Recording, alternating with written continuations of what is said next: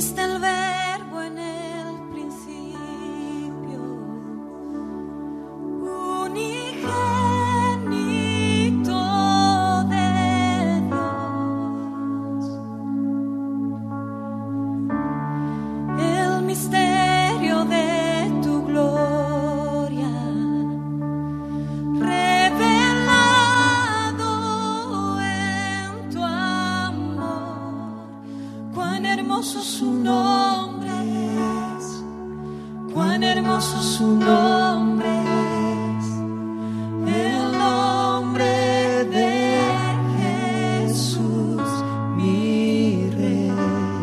perfectos, sí perdonados. Mensaje de la palabra de Dios por Antonio Espino, en la Iglesia Evangélica Bautista de Córdoba, España, 10 de septiembre de 2017.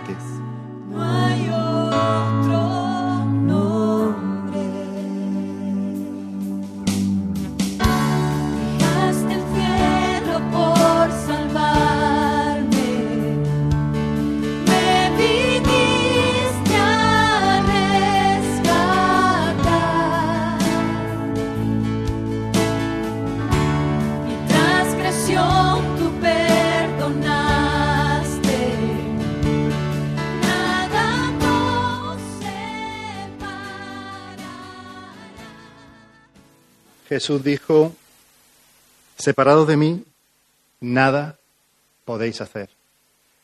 Y yo confío y espero en la misericordia del Señor, que hoy estaré conectado al Señor por lo menos un poquito, por lo menos un poquito para que pueda recibir de Él la savia necesaria para la edificación eh, mutua, mía en primer lugar y de todos los que estamos aquí presentes para la gloria del Señor. Quiero dejar claro y establecido desde un principio que no dependo aquí de mis conocimientos, ni de mi habilidad, ni de mi capacidad oratoria, ni nada de eso, sino que dependo sola y exclusivamente de la gracia, y la misericordia, la capacitación del Espíritu Santo. Así que si hay algo de bendición hoy, si hay algo que os eh, edifica a vosotros y a mí, será todo exclusivamente para la gloria del Señor y por su gracia. Me gustaría compartir con vosotros un texto que me ha estado rondando durante mucho tiempo y que me causaba más problemas y preguntas que, que bendición en un principio, ¿no? porque me, me inquietaba bastante. Está en Romanos, la epístola del apóstol Pablo a los Romanos, en el capítulo 7. Romanos 7, del versículo 14 al 25.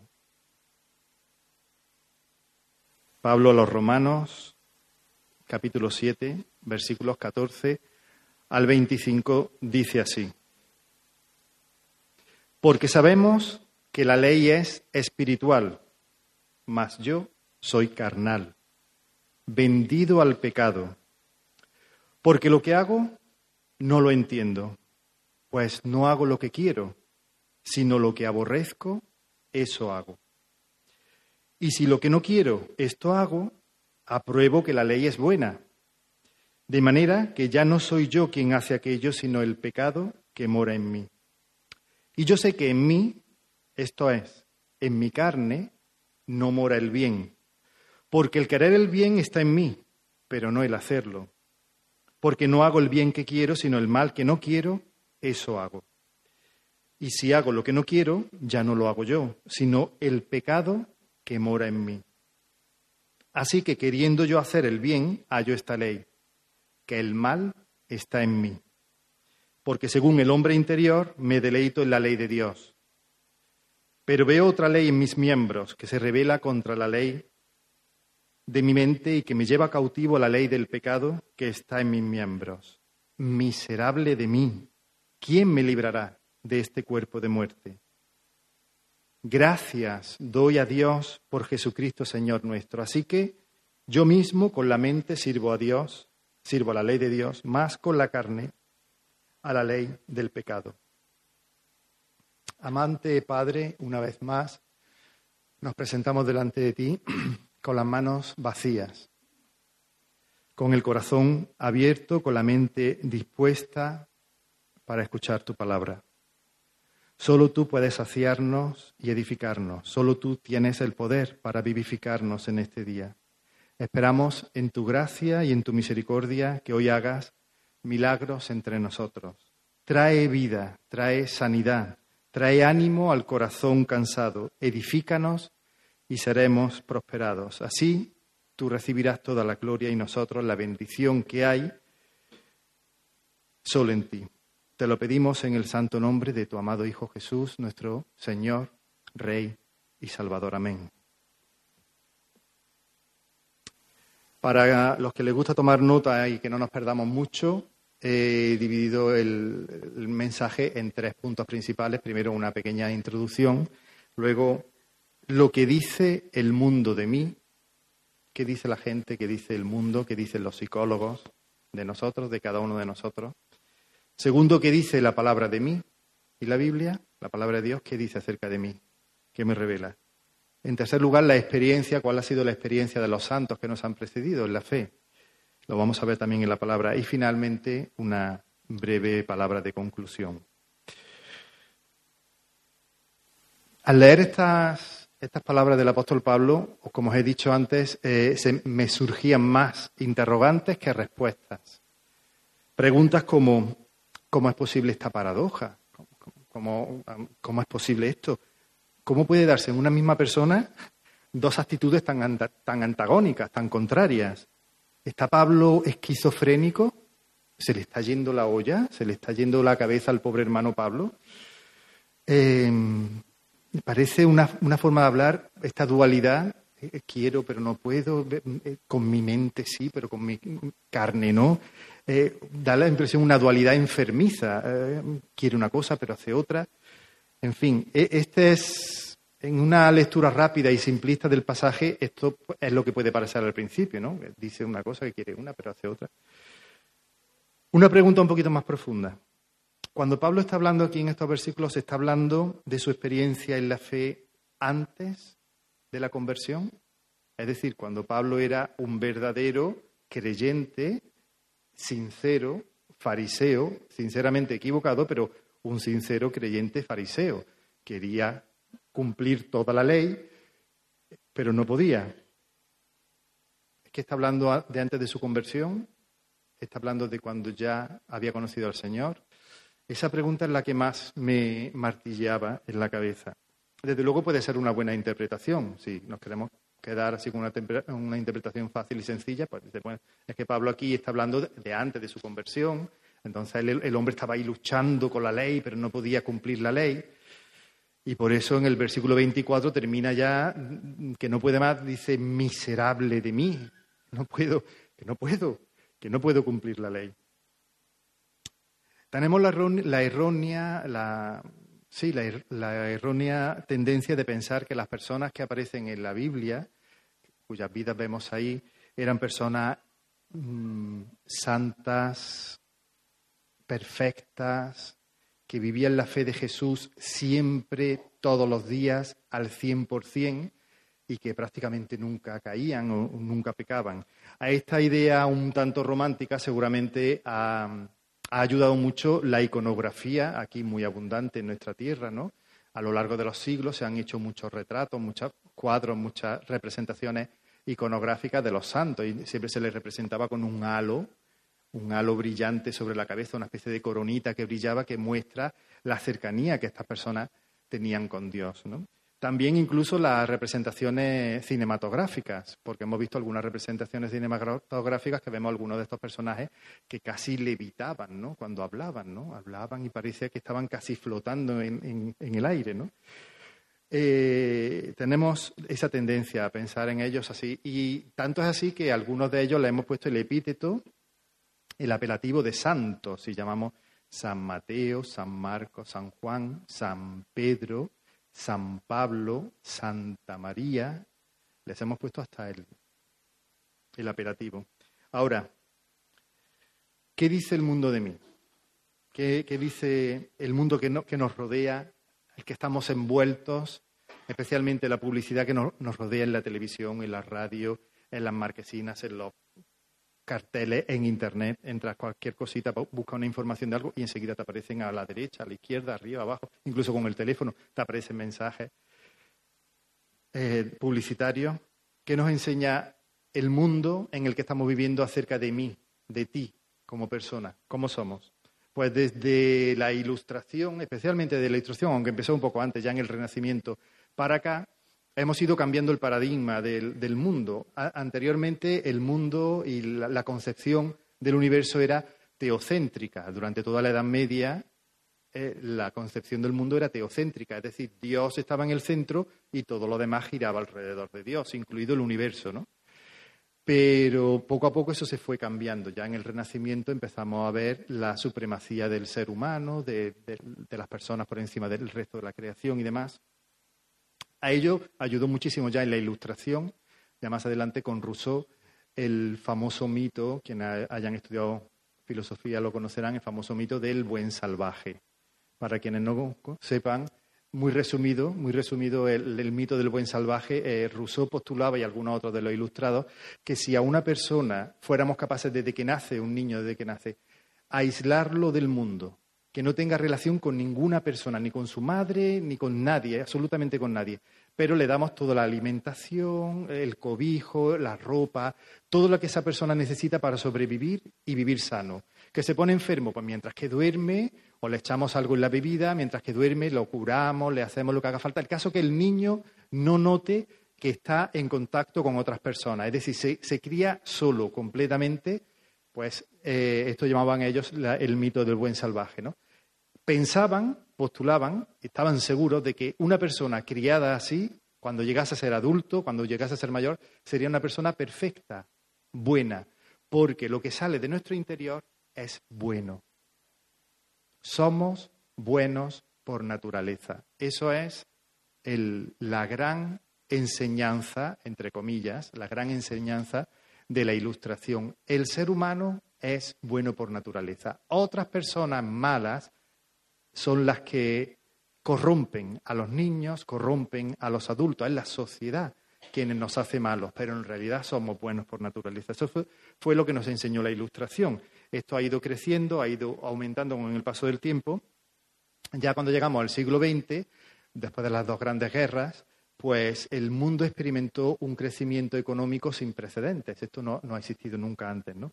Se creó muchísima cantidad de productos, servicios que había que vender y poco a poco fueron apareciendo los, los sistemas de, de marketing, de publicidad, que empezaron a utilizar esta idea somos buenos, somos grandes, somos triunfadores, tú puedes conseguir todo lo que te proponga, este ese tipo de ideas que sonarán, porque esto está continuamente sonando, fueron, fueron apareciendo.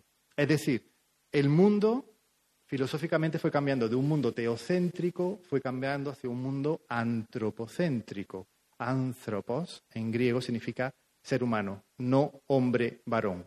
Esa es otra palabra. Anthropos es ser humano. Es decir, el ser humano es el centro de la, creación, el centro del universo. Pero ahora en el siglo XXI, que ya estamos viviendo, nos hemos ido todavía más al extremo, porque ahora ya no es solamente el ser humano el centro del universo, sino yo. Yo soy. Tú vales, porque tú lo vales, porque te lo mereces, porque eres bueno, porque te lo has ganado. Tú lo vales. He llegado a leer libros de personas, en fin, de estos libros de autoayuda que ahora hay, que los puedes comprar hasta en los supermercados. Va a un aeropuerto, tiene el libro de autoayuda. Va a la estación de autobuses de tren, tiene el libro de autoayuda. Vas al kiosco, tiene el libro de autoayuda. Vas a las grandes superficies, te lo encuentras libro por todos sitios, el libro de autoayuda, ¿no? Diciendo lo bueno que eres, tú puedes conseguir todas las cosas buenas. Una vez leí uno de una famosa actriz eh, de Estados Unidos y, ella llega en, en, una búsqueda así filosófica, de, por supuesto alejada de Dios, va buscando en filosofías orientales y demás, hasta que ella hace el gran descubrimiento y lo, y lo cuenta con una emoción inmensa en el libro. He llegado. Le costaba trabajo decirlo, ¿no? Estaba ahí en el libro que, lo va a contar, pero no lo termina de contar nunca. Y otro capítulo, no lo termina de contar. Dice el gran descubrimiento, que es el gran descubrimiento. Un día, frente a la playa, viendo el sol amanecer, fui capaz de decirlo, yo soy Dios. Yo. Yo soy Dios el gran descubrimiento. Efectivamente, ahora ya El centro del universo no es ni siquiera la humanidad, no. El centro del universo soy yo. Yo soy Dios. La psicología moderna se ha aliado con la publicidad y este mensaje lo tenemos a diario miles de veces, mensajes de este tipo de autoafirmación, lo vemos continuamente en la publicidad. Ejemplo, el otro día estuve viendo, ¿no? Eh, bueno, lo habréis visto vosotros también. Te compras este coche y te convierte en un triunfador. Sale un hombre de unos treinta y pocos años, 32, 35 años, no sé si lo habréis visto, bueno, hay muchísimos, ¿no? El hombre muy, en fin, muy atractivo, claro, buscan a un modelo y, y sale este y dice el anuncio, este podía ser tú. Y se ve en un gimnasio, el hombre allí machacando los músculos, luego se le ve, este podía ser tú por la calle corriendo, eh, un máquina corriendo, este podía ser tú y se le ve en una empresa rodeado de personas todas beautiful, beautiful people, ¿no? Todas muy guapas, muy guapos, todo, y él es allí dando una conferencia, todo el mundo escuchándolo, él es un triunfador. Y este podía ser tú. Se le ve con una familia de estas de estampa, ¿no? Con los dos niños, el perro, la señora guapísima también, este podía ser tú. Te compras este coche y te conviertes, te conviertes en un triunfador. Eh, eh, nos reímos porque resulta un poco ridículo, pero la publicidad funciona. Hermano, esto está estudiado. Los psicólogos estudian y trabajan junto con la publicidad para conseguir, conseguir vendernos el coche y lo que haga falta. ¿Por qué? Crean imágenes de felicidad, imágenes de triunfo. Y tú inconscientemente te sientes identificado con esa persona y te entran unas ganas terribles de comprarte ese coche, porque ese coche te hace triunfador. No sé si habéis visto también la tendencia últimamente de escuchar anuncios en otros idiomas. Y entonces le dicen only the brave cómprate este perfume, esta colonia, Only the Brave. Solo para los valientes. Y sale un chaval ahí luchando con otro, el puño, Only the Brave.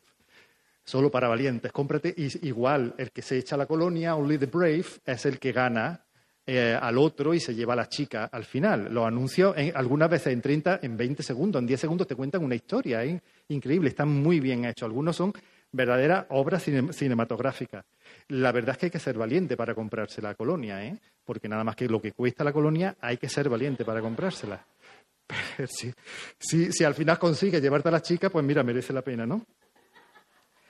Eh, otro que vi que me llamó mucho la atención, ¿no? Coco Mademoiselle Chanel Paris. Eh, Coco Mademoiselle. También impresionante el anuncio, ¿no? Sale una chica vestida con un mono blanco de cuero coge una moto impresionante blanca también, va por la ciudad, otra triunfadora, ¿no? Te compras esta colonia y te conviertes en una princesa, según una, ¿no? Que sale una princesa con unos, unos diamantes que caen allí del cielo, no sé qué, toca, se abren las paredes y se convierte. Es, es increíble, te compras la colonia y te convierte en una princesa o te convierte en una triunfadora. Eh, no sé si recordáis hace un par de años un anuncio que llamó, mucho la atención sobre el premio extraordinario de Navidad. No sé si lo recordáis. Fue un anuncio de verdad de yo para de un premio, de verdad, de premio. No sé si recordáis, era como una peña, un grupo de amigos que iban siempre al mismo bar a tomar el café por la mañana y demás. Entonces compraban toda la semana el cupón de, del premio no este de la once, el cupón para ver si les tocaba los millones. Y el premio extraordinario de Navidad resulta que el hombre había estado enfermo, había estado en su casa, no había podido bajar al bar a comprar el, el cupón y había tocado el gordo de la Navidad y él no lo había comprado. Bueno, aquello era una fiesta, todos los vecinos allí celebrando, todos ellos millonarios, y el pobre hombre bajó a tomarse el café y estaba allí deprimido. Es que daba lástima, es que te daban ganas de llorar, de llorar cuando lo veían, ¿no? Tomándose el café mientras todos ah, celebrando que le habían tocado los millones y el pobre hombre allí deprimido, deprimido. Y de pronto pide la cuenta, ¿cuánto es el café? Y le dice el camarero, seis euros. ¿Seis euros por un café? Y él le dice, no. El camarero le dice, no. El café es un euro y cinco euros es el boleto que no habías comprado y yo te lo he guardado. Y entonces te entra un, que el hombre le ha tocado también, que el hombre le ha tocado también. Te dan ganas de bajar corriendo a comprar el boleto, ¿no? A ver si te toca a ti también. Nos reímos, pero sinceramente la publicidad lo que busca es emocionarnos. Porque los psicólogos saben que cuando una persona se emociona, tiene tendencia a tomar decisiones rápidas y a comprar rápido. Por eso en algunos ciertos tipos de, de ventas te dicen, no, tienes que comprarlo ahora, no porque mañana se acaba la, oferta, no, aproveche ahora porque ya mañana nos vamos y ya no puede ser. La oferta es hoy, son 24 horas. ¿Por qué? Porque te emocionan, y eso está estudiado científicamente por los psicólogos, está estudiado que cuando consiguen emocionarte, consiguen venderte. Bien, Buscando en Internet eh, frases de estas de autoayuda, me encontré con una página muy curiosa que tiene un dado. Dice, pulsa el dado y te dará una frase. Cada frase que sale es una frase de autoayuda. Muy rápidamente, por no pararme ya más. Eh, eh, están em, puestas para personas famosas, ¿no? No sé si, realmente estas personas han dicho esta frase, pero son muy curiosas. Por ejemplo, el boxeador Mohamed Ali, que fue campeón del mundo de boxeo, dijo, para ser un gran campeón debes creer que eres el mejor. Para ser un gran campeón tienes que creer que tú eres el mejor. Y si no lo eres, finge que lo eres. O sea, que otros crean que lo eres. Si no lo eres, por lo menos fíngelo. El gurú de todos los maestros del autoengaño, que encontraréis en todas las librerías de autoayuda, Paulo Coelho. Una frase de Paulo Coelho. Solo una cosa convierte en imposible un sueño. Una cosa hace imposible un sueño, el miedo a fracasar. Si tú no tienes miedo a fracasar, conseguirás tu sueño.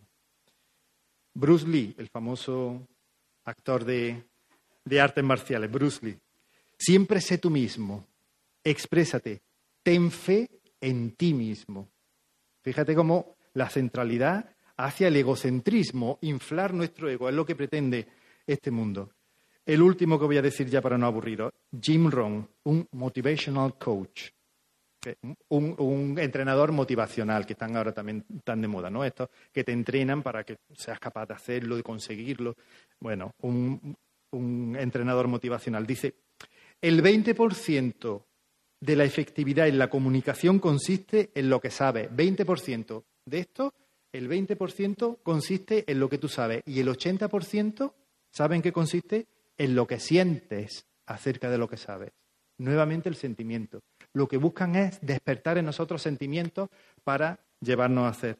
Y esto funciona. Esto no es que sea totalmente mentira. Esto hay parte de verdad, parte de mentira, pero sobre todo el pecado, el, el fallo está en la egolatría, en la forma de inflar nuestro ego que pretende todo esto. Bien, el mundo dice que somos triunfadores si quieres, si te esfuerzas. El mundo dice que vas a ser feliz si tú quieres y te esfuerzas y crees en tú mismo, en ti mismo. Eso es lo que te están diciendo continuamente todo el día. Cada vez que enciendes la televisión, la radio o miras un cartel, eso es lo que estás viendo. Pero ¿qué dice la palabra de Dios? ¿Qué dice la Biblia acerca de mí? Bueno, vamos a dejar que hable la palabra de Dios. Profeta Jeremías 17, 9 al 10. Mira qué distinto lo que dice la palabra de Dios. Jeremías 17, 9 al 10. Engañoso es el corazón, el corazón más que todas las cosas y perverso.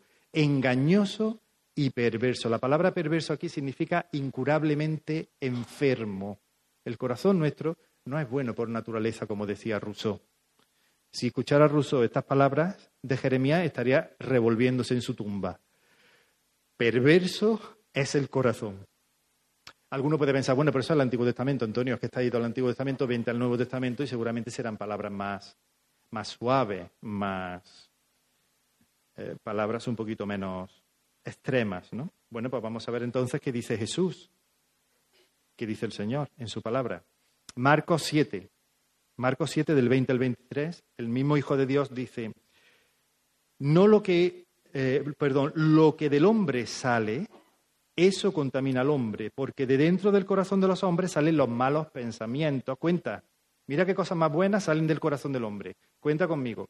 Malos pensamientos, los adulterios, las fornicaciones, los homicidios, los hurtos, las avaricias, las maldades, el engaño, la lascivia, la envidia, la maledicencia, la soberbia, la insensatez. Todas estas maldades de dentro salen y contaminan al hombre. Trece nombra a Jesús aquí. Seguramente, estoy seguro de que Jesús podría haber seguido con la lista hasta trescientos, ¿no? Por amontonar pecados. ¿Qué sale de nuestro corazón? Rousseau, cosas buenas. Jesús enseña que lo que sale de nuestro corazón es algo malo. Mateo 7, 9 al 11.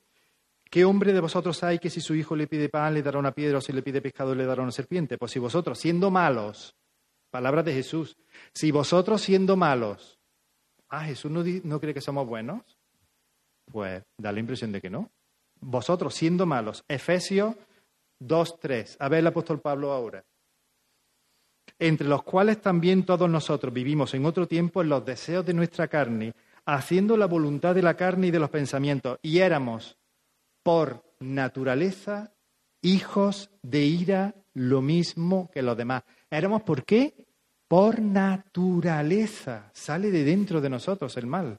No es que nos lo han inoculado desde fuera, no es que el demonio, que es muy malo, que sí, que el demonio es muy malo y te tienta, pero es que sale de ti, que es que se alía con tu carne. El demonio se alía con nosotros para hacer lo malo. Cuando una persona es salva, cuando una persona viene a Cristo, recibe una nueva naturaleza.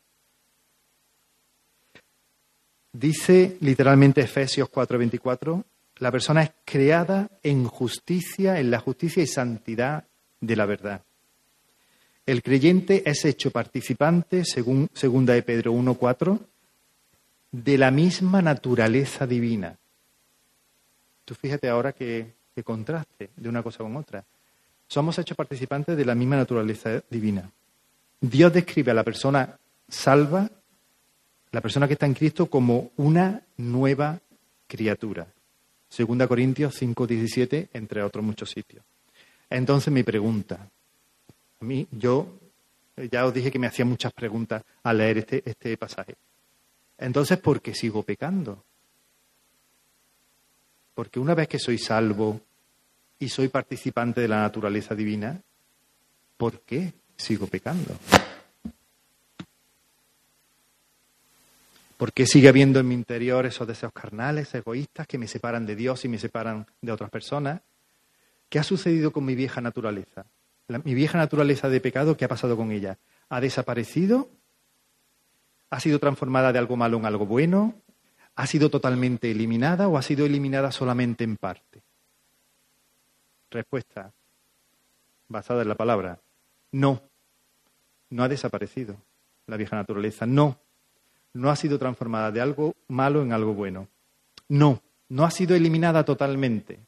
Y no, no ha sido eliminada parcialmente. Sigue acompañándote toda la vida. Así es. Ahora tenemos dos naturalezas. Una que nos ha dado Dios en el nuevo nacimiento y otra que traemos de nuestros padres, que traemos desde Adán y Eva.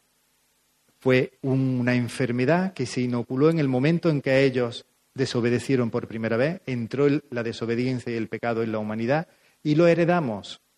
Viene con nuestra herencia. Algunas cosas importantes muy rápidamente acerca de nuestra vieja naturaleza. Uno, la vieja naturaleza no cambia dice la palabra, Juan, perdón, Jesús le dijo a Nicodemo, lo que es nacido de la carne es carne. Lo que es nacido del espíritu es espíritu. No puedes nacer de la carne, Nicodemo, por mucho que te esfuerces con tus ritos religiosos, nunca puedes nacer del espíritu. Dos, la vieja naturaleza no mejora. Está viciada es miserable, Efesios 4.22, Romanos 7.24, Romanos 7.18, eh, no nos da tiempo de leerlos todos. Está viciada y nunca mejorará. Tres, la vieja naturaleza no se transforma. Lo hemos dicho antes, porque lo que ha nacido de la carne es carne. Lo que tenemos que es que despojarnos. Ahí está la clave. Despojarnos del viejo hombre. ¿Cómo nos despojamos de nuestra vieja naturaleza? No dándole de comer. Si tú a una persona no le das de comer, poco a poco la persona se va apagando.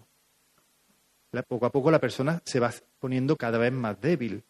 Si alimentamos la carne, dándole a la carne lo que pide, pues estamos haciendo fuerte nuestra vieja naturaleza. Si alimentamos el espíritu, dándole lo que el espíritu pide, obediencia a Dios, leer su palabra, orar, reunirte con tus hermanos, Arrepentirte, sí, arrepentirte hoy y ayer y mañana seguramente tendrás que arrepentirte y arrepentirme hoy varias veces, sí, necesitamos alimentar nuestra nueva naturaleza. Cuatro, la vieja naturaleza nunca puede ser purificada. Cuando pensemos en nuestra, nueva, en nuestra vieja naturaleza, tenemos que pensar, tener un poquito de imaginación y, pensar que nuestra vieja naturaleza es como un pozo. Un pozo que el agua, allí en, el, en lo profundo, está contaminada. No es, no es salubre, no es, no, no es potable. El agua está contaminada. Ahora tú puedes coger el pozo y lo puedes pintar. Le puedes poner macetas alrededor para que esté bonito. Le puedes poner luces por la noche para que brille, luces de neón. Venía aquí y beber este agua. Puedes, poner, puedes ponerle una cubeta de oro de 24 quilates, no de 18, de 24 quilates que sea la cubeta, engarzada en rubíes, esmeralda y diamantes. Y la cuerda que sea de púrpura y carmesí, trenzada de púrpura y carmesí, la cuerda para sacar el agua del pozo. El agua que sacas estará siempre contaminada, porque el problema está abajo, en la fuente. El problema está en la fuente. Nuestra vieja naturaleza, la fuente, está contaminada. Da igual lo que tú le hagas al pozo, el agua que saquemos de él siempre está contaminada. Por eso, la vieja naturaleza 5 no puede agradar a Dios. Algunos ejemplos bíblicos. Proverbios 15, 18. Perdón, Proverbios 15, 8. El sacrificio de los impíos es abominación a Jehová. Abominación quiere decir algo que dan ganas de vomitar. Eso es lo que significa abominación. Proverbios 15:9. Abominación a Jehová es el camino del impío. Proverbios 15:26. Abominación son a Jehová los pensamientos del malo. Es decir, nuestra vieja naturaleza permanece con nosotros toda la vida hasta que nos vamos con el Señor. Aquí es importante entender un asunto. Aquí vamos ahora al meollo ya de lo que estamos hablando.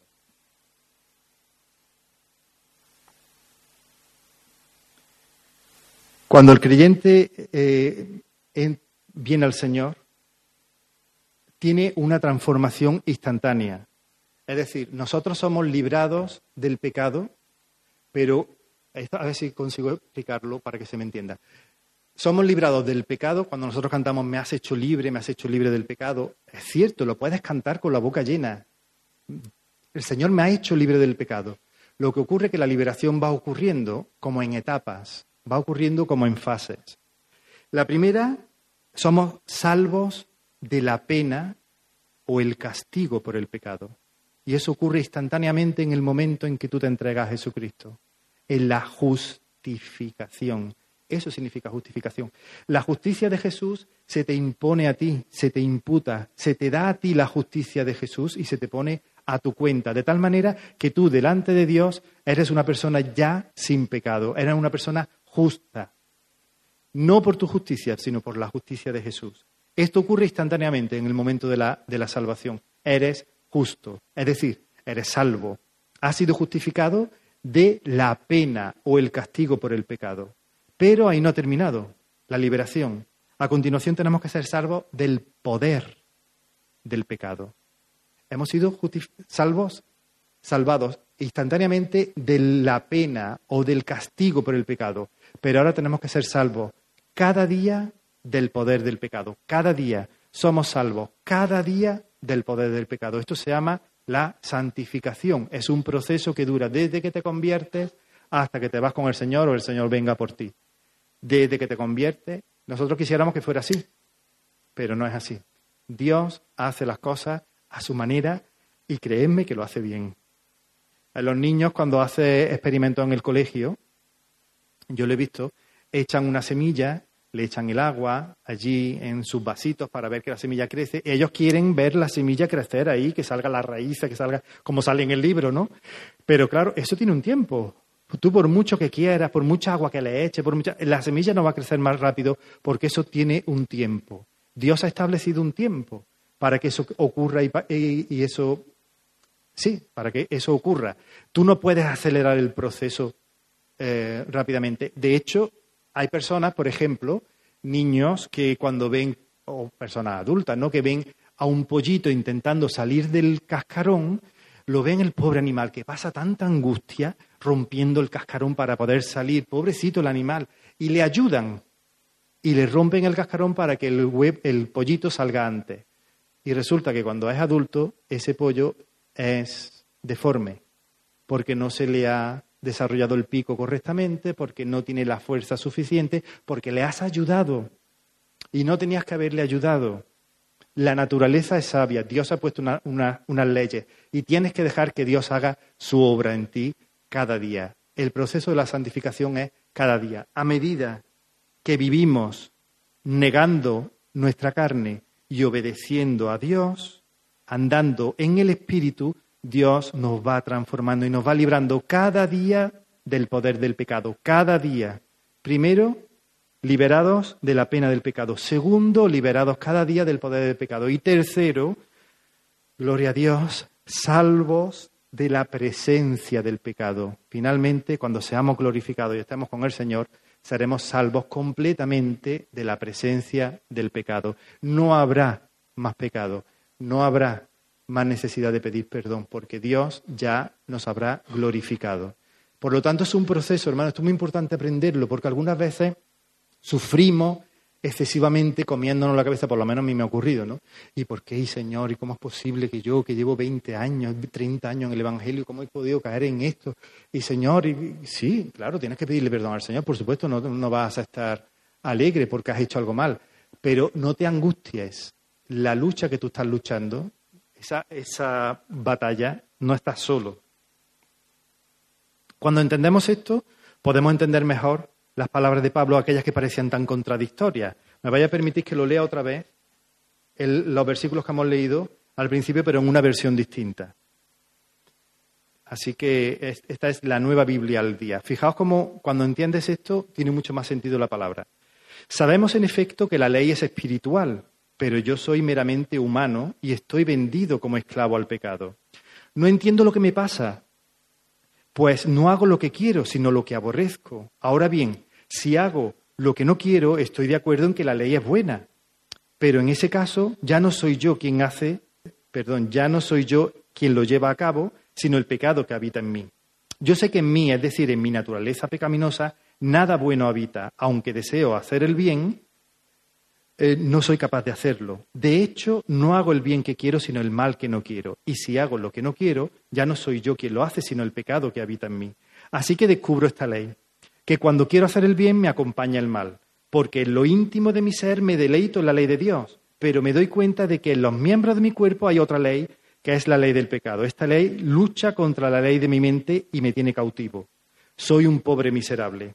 ¿Quién me librará de este cuerpo mortal? Gracias a Dios por medio de Jesucristo nuestro Señor.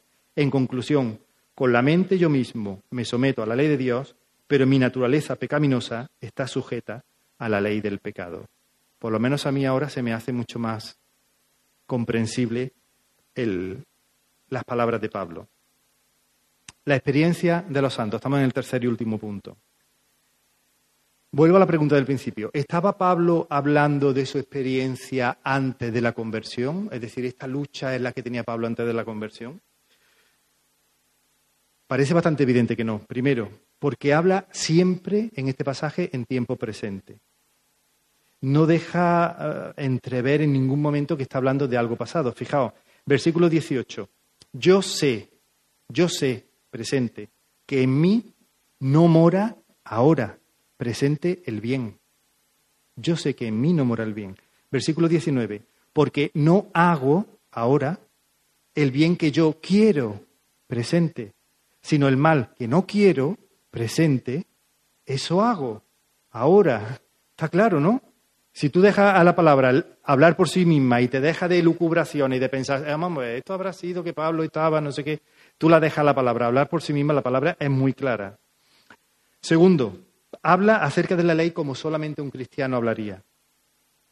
Es decir, Pablo ha entendido que parte de la experiencia cristiana es reconocer la guerra que hay dentro de nosotros. Eso es parte de nuestra experiencia. Y cualquiera que lleve años en el Evangelio sabe que eso es así, que estamos luchando continuamente con el pecado. Tercero, habla de sí mismo como solamente un cristiano podría hacerlo, es decir, reconoce su maldad y su rebelión contra Dios. Cuando reconocemos nuestra maldad y nuestra rebelión contra Dios es cuando estamos más cerca de Dios. Recordad la parábola que Jesús contó del fariseo y el publicano que estaban en el templo orando. El fariseo miraba al publicano y decía, gracias Dios que yo no soy un pecador como este. Jesús diría, qué lejos, qué lejos del corazón de Dios, qué lejos, qué Qué distancia más eterna del corazón de Dios cuando miras a otro y dices, gracias que no soy como Él. Pero el fariseo decía, perdóname Señor. No era capaz ni de levantar la vista. Eso, ese es el corazón de un cristiano, que se rompe delante de la santidad de Dios. Además, Pablo no habla esta idea solamente en este pasaje de Romanos 7, sino que en otros pasajes de la Biblia Pablo habla esta misma idea. Por ejemplo, en Gálatas, capítulo 5, verso 17, Pablo dice, porque el deseo de la carne es contra el espíritu y el del espíritu contra la carne. Y estos se oponen entre sí para que no hagáis lo que quisierais. Fijaos, estamos en otro en otra epístola completamente distinta de Pablo. Estamos en Gálatas ahora, ahora no estamos en Romanos. Y sin embargo la idea es la misma. El deseo de la carne es contra el espíritu, el del espíritu es contra la carne y estos se oponen para que no hagáis lo que quisierais. Hay una constante batalla entre los deseos pecaminosos de la carne y los deseos del espíritu en nosotros. Y tenemos que ser conscientes de ello. Debo aclarar aquí, muy importante, que Pablo no está queriendo decir con esto que el cuerpo es malo y el espíritu es bueno. Cuidado con, esa, con ese error. Era un error muy habitual en su época de varias religiones y filosofías y sigue siendo un error de nuestra época, pensando que como el cuerpo es malo, yo con el cuerpo puedo hacer lo que quiera, porque el espíritu está libre, que es de Dios. No es eso lo que está diciendo Pablo. Quien lo entiende así es que no ha entendido absolutamente nada. Y lo vamos a ver ahora. Pablo no está diciendo que el cuerpo es malo y el espíritu es bueno y que con el cuerpo podemos hacer lo que queramos. Fijaos. Primera Corintios, otra epístola de Pablo distinta. Primera Corintios 6, 13. Las viandas para el vientre y el vientre para las viandas, pero tanto al uno como a las otras destruirá Dios. Pero el cuerpo no es para la fornicación, sino para el Señor. El cuerpo es para el Señor y el Señor para el cuerpo. Por lo tanto, Pablo no está diciendo que el cuerpo sea malo y el espíritu bueno. Otro ejemplo, 1 Corintios 6, 19, 20. ¿O ignoráis que vuestro cuerpo es templo del Espíritu Santo, el cual está en vosotros, el cual tenéis de Dios y que no sois vuestros, porque habéis sido comprados por precio? Glorificad, pues, a Dios con vuestro cuerpo y en vuestro espíritu, los cuales, ambos, vuestro cuerpo y vuestro espíritu, los cuales son de Dios. Y uno más para terminar. Filipenses 1:20. Conforme a mi anhelo y esperanza de que nada seré avergonzado, antes bien, con toda confianza, como siempre, ahora también, será magnificado Cristo en mi cuerpo, o por vida o por muerte. Esta idea de, de, esta dualidad que existe dentro de nosotros no es exclusiva tampoco de Pablo. No pensemos que como estoy nombrando a Pablo en Corintios, en Gálatas, en Romanos, esta idea era únicamente de Pablo. No, no, no. Los autores del Nuevo Testamento están muy de acuerdo porque la palabra de Dios no se contradice. Y si vamos, por ejemplo, al apóstol Juan, Juan en su primera epístola, primera de Juan 1, del 5 al 10, da la misma idea con otras palabras, pero es la misma idea si nos fijamos. Juan, primera de Juan 1, 5 al 10 dice, Este es el mensaje que hemos oído de Él y os anunciamos. Dios es luz y no hay ninguna tinieblas en Él.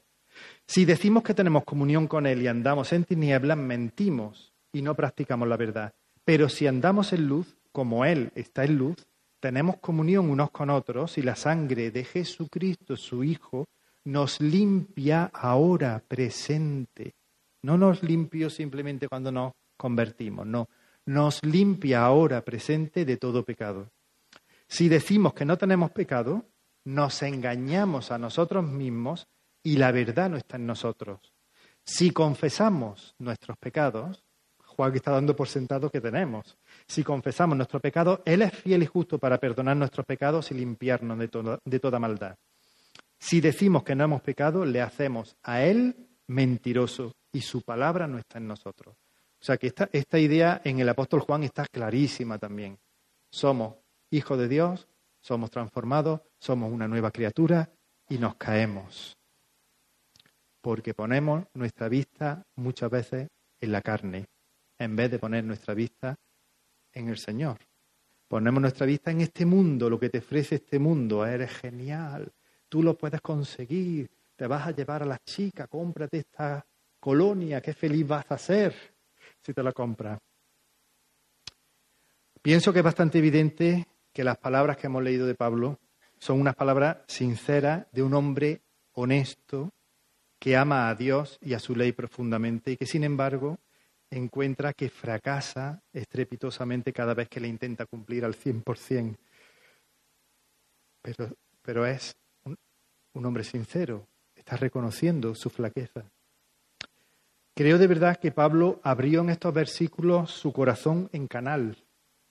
Se abrió por completo para que lo viésemos por, dentro. Dejó al descubierto lo más profundo de él. No creo que sean las palabras de un hombre desequilibrado, sino la de una, las palabras de un hombre que está viviendo una lucha interior devastadora. No creo que se le esté yendo la cabeza al pobre hermano Pablo. Más bien pienso que está siendo descarnadamente sincero y valiente. Porque hay que ser sincero y hay que ser valiente para reconocer nuestro pecado.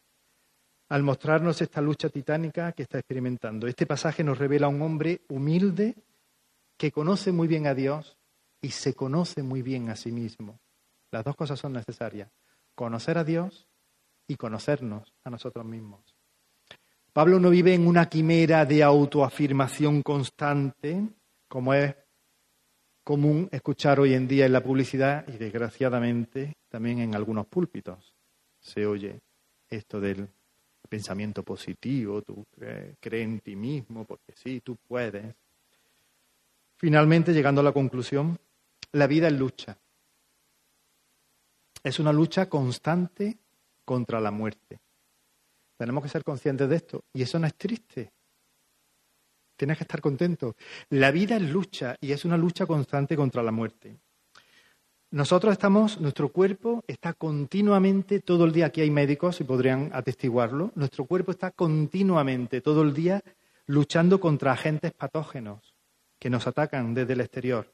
Gérmenes, bacterias, virus, alérgenos, productos químicos en la comida, en el aire, en el agua. Nuestro cuerpo está continuamente, continuamente luchando contra todo eso y expulsándolo de nuestro cuerpo. Si nuestro cuerpo dejara de luchar, viviríamos muy poquito.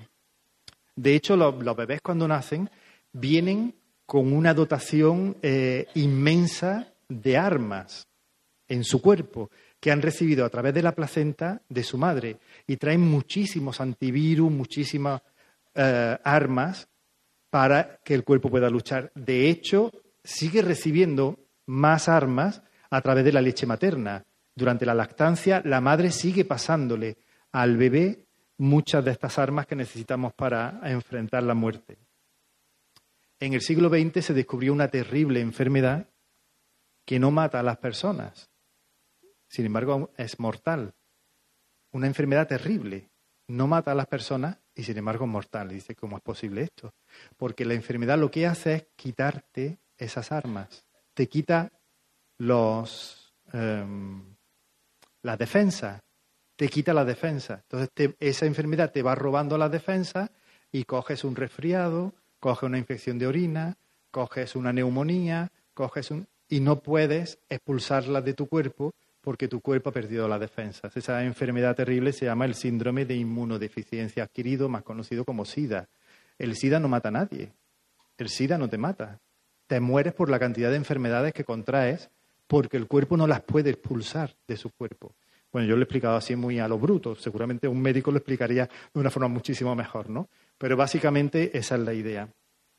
Así que, hermano, hermana, si tú puedes sentir y experimentar a diario esta lucha interior de la que he hablado antes, no te sientas triste, no te desanimes, no te desanimes. Algunas veces caemos en el desánimo, quiero y no puedo, quiero y no puedo, quiero y no puedo. En esa lucha estamos todos, hermanos. No te desesperes. Eso es una evidencia de que estás vivo en Cristo. Estás luchando es porque estás vivo en Cristo. Si no estuvieras vivo en Cristo, no estarías luchando, no sentirías esa lucha. Y ten fe en la palabra de Dios. Dios no miente, no es hombre ni hijo de hombre para que mienta. Dios no miente. Y dice en su palabra Filipenses 1.6, el que comenzó en vosotros la buena obra, la perfeccionará hasta el día de Jesucristo. Somos obras incompletas. No estamos terminados. El alfarero todavía está con nosotros ahí trabajando cada día, cada día. no le queda trabajo al Señor conmigo. No le queda trabajo al Señor conmigo, pero no te preocupes. Aunque tú te canses, Dios no se cansa. Aunque tú te desanimes, Dios no se desanima. Él es fuerte. Así que si tú te desanimas y te cansas de luchar, relájate, descansa en el Señor, que Él no se va a cansar de trabajar en ti. Ánimo y adelante. Os dejo con una frase que me gustó mucho del hermano Tim Keller. Dice, somos peores de lo que pensamos. Y al mismo tiempo, en Cristo, somos más aceptados y amados de lo que podríamos esperar. Somos peores de lo que pensamos. Y al mismo tiempo, en Cristo, somos más aceptados y amados de lo que podríamos esperar. Amor de Dios, su inmensidad. El hombre no podría contar ni comprender la gran verdad que Dios al hombre, a la mujer, pudo amar. Amor de Dios brotando está inmensurable, no se puede medir, inmensurable, eternal. Por las edades durará, inagotable raudal, inagotable.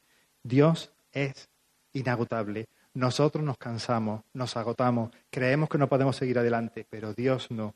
Él es inagotable. Que el Señor nos bendiga. Amén. Fija tus ojos en Cristo, tan lleno de gracia y amor. Y lo terrenal